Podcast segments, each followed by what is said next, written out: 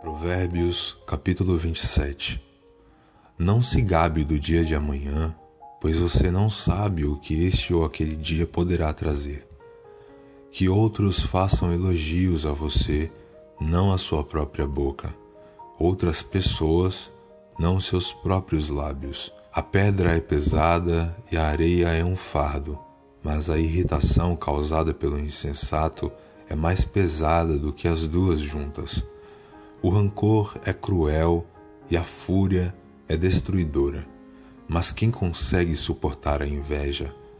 Melhor é a repreensão feita abertamente do que o amor oculto.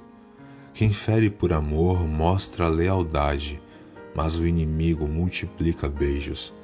Quem está satisfeito despreza o mel, mas para quem tem fome até o amargo é doce.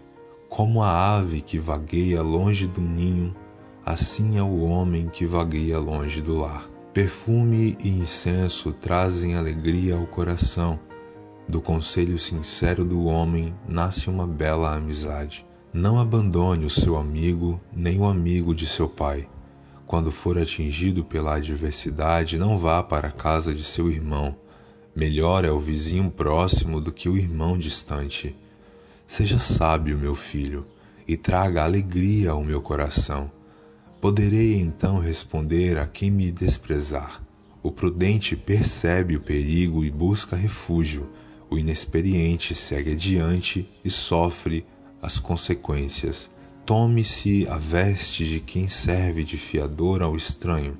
Sirva ela de penhor de quem dá garantia a uma mulher leviana a bênção dada aos gritos cedo de manhã, como maldição é recebida. A esposa briguenta é como o gotejar constante num dia chuvoso. Detê-la é como deter o vento, como apanhar óleo com a mão. Assim como o ferro afia o ferro, o homem afia o seu companheiro.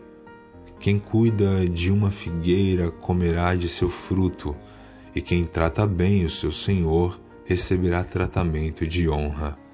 Assim como a água reflete o rosto, o coração reflete quem somos nós. O Sheol e a destruição são insaciáveis, como insaciáveis são os olhos do homem. O crisol é para a prata e o forno é para o ouro, mas o que prova o homem são os elogios que recebe. Ainda que você moa o insensato, como trigo no pilão, a insensatez não se afastará dele. Esforce-se para saber bem como suas ovelhas estão. Dê cuidadosa atenção aos seus rebanhos, pois as riquezas não duram para sempre, e nada garante que a coroa passe de uma geração a outra. Quando o feno for retirado, surgirem novos brotos e o capim das colinas for colhido, os cordeiros lhe fornecerão roupa e os bodes lhe renderão preço de um campo. Haverá fartura de leite de cabra para alimentar você e sua família e para sustentar as suas servas. Provérbios, capítulo 27.